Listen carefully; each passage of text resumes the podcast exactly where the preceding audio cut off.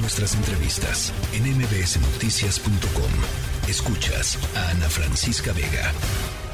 Bueno, todavía estamos en invierno y el calor en México, eh, pues implacable. Eh, al sur, eh, Chiapas, cerca de los 40 grados centígrados, Yucatán 35, Aquí en la Ciudad de México, más de 2.000 metros sobre el nivel del mar, 30 grados centígrados se pronostican para los próximos eh, días, temperaturas máximas de 35 a 40 grados. Estamos en invierno, ojo, ¿eh? En los siguientes estados, Campeche, Chiapas, Coahuila, Colima, Guerrero, Hidalgo, Jalisco, Michoacán, Morelos, Nayarit, Nuevo León, Oaxaca, Puebla, Querétaro, San Luis Potosí, Sinaloa, Tabasco, Tamaulipas, Veracruz y Yucatán, es decir, en 20 estados de nuestro de nuestro país, eh, temperaturas, eh, pues eh, yo diría, no sé si extremas, se, se, diga extremas en este caso, pero estamos en invierno de 35 a 40 grados. Pablo Lazo, director de Desarrollo Urbano y Agua e Infraestructura Verde del World Resources Institute en México. Te saludo con mucho gusto, Pablo. y pues innegable que la temperatura está cambiando y quizá está cambiando pues más rápidamente de lo que em, em, teníamos pronosticado. Pablo, te saludo con mucho gusto. ¿Qué tal, Ana Francisca? Buenas tardes. Eh, gracias por la invitación. Efectivamente, estamos viendo un cambio importante en las temperaturas promedio en este finales del mes de febrero, inicios del mes de marzo, eh, que tienen como indicador general que este puede ser uno de los años eh, más calurosos, con mayores temperaturas que veamos registrados eh, en la historia de registros que se llevan de las temperaturas y esto puede tener eh, importantes consecuencias eh, tanto en problemas de salud pública cuando la población se expone a altas temperaturas como correlacionado con problemas de falta de abastecimiento de agua o de disponibilidad de agua en estas condiciones extremas de calor.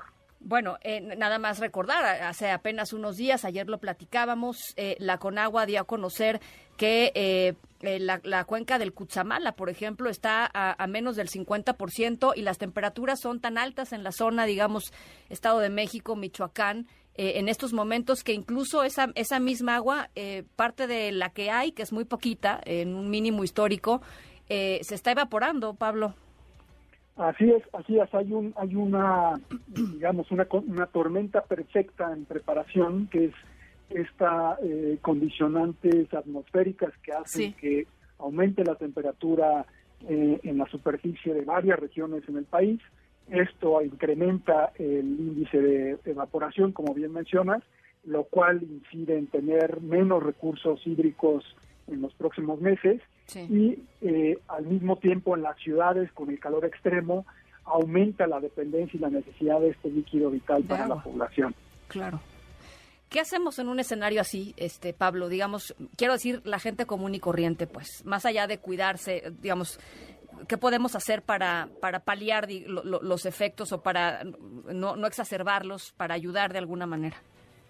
Eh, Pienso, Ana Francisca, que hay, hay tres grandes medidas que la gente a nivel individual tiene que eh, estar consciente. La primera es eh, estar informado, informada de este proceso eh, que el cambio climático nos está creando en los lugares donde vivimos, que hace que estas temperaturas extremas, estos gran, gran número de días de calor constante, va a ser una, una condición más normal, más eh, continua.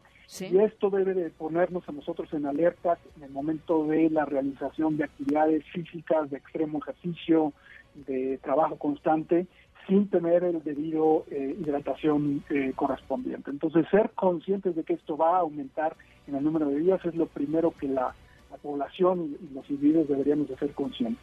Lo segundo tiene que ver con generar cierta presión ante las autoridades y ante el sector público eh, responsable de comenzar a cambiar estrategias en donde estas eh, condiciones extremas puedan ser eh, preventivas, es decir, comenzar a desarrollar políticas a mediano o largo plazo que recarguen los acuíferos, que protejan mucho más la explotación del recurso hídrico para poder tener más agua en el momento que tenemos estas problemas de calores extremos. Y por otro lado, eh, tratar de incentivar que las ciudades hacia futuro vayan siendo pensadas y planificadas con medidas que ayuden a disminuir este efecto de calor eh, que se sufre mucho más en, las ciudades por los materiales, el concreto, la falta de vegetación, de sombra, que ayuda eh, de sobremanera a protegernos cuando hay estas condiciones. Si no hacemos esa presión, eh, va a ser muy difícil en el futuro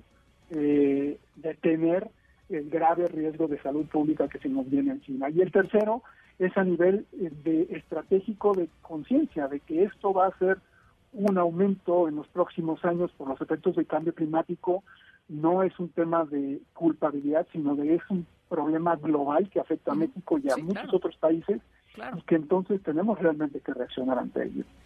Eh, o sea, conciencia y presión, ¿no? Conciencia personal, conciencia pública y presión a las autoridades para que tomen decisiones inteligentes, eh, decisiones que, que ayuden a, a contrarrestar, a combatir de alguna manera eh, esta realidad que se nos viene encima. Pablo, te agradezco eh, enormemente y ojalá podamos seguir conversando sobre estos temas. Creo que es fundamental eh, hacer, hacer conciencia más allá de la culpa, como dices. Con mucho gusto. Yo creo que esto es algo importantísimo para todas las ciudades y la audiencia de estar conscientes al respecto de este problema que tenemos. un abrazo, Pablo. Hasta luego. La tercera de MBS Noticias.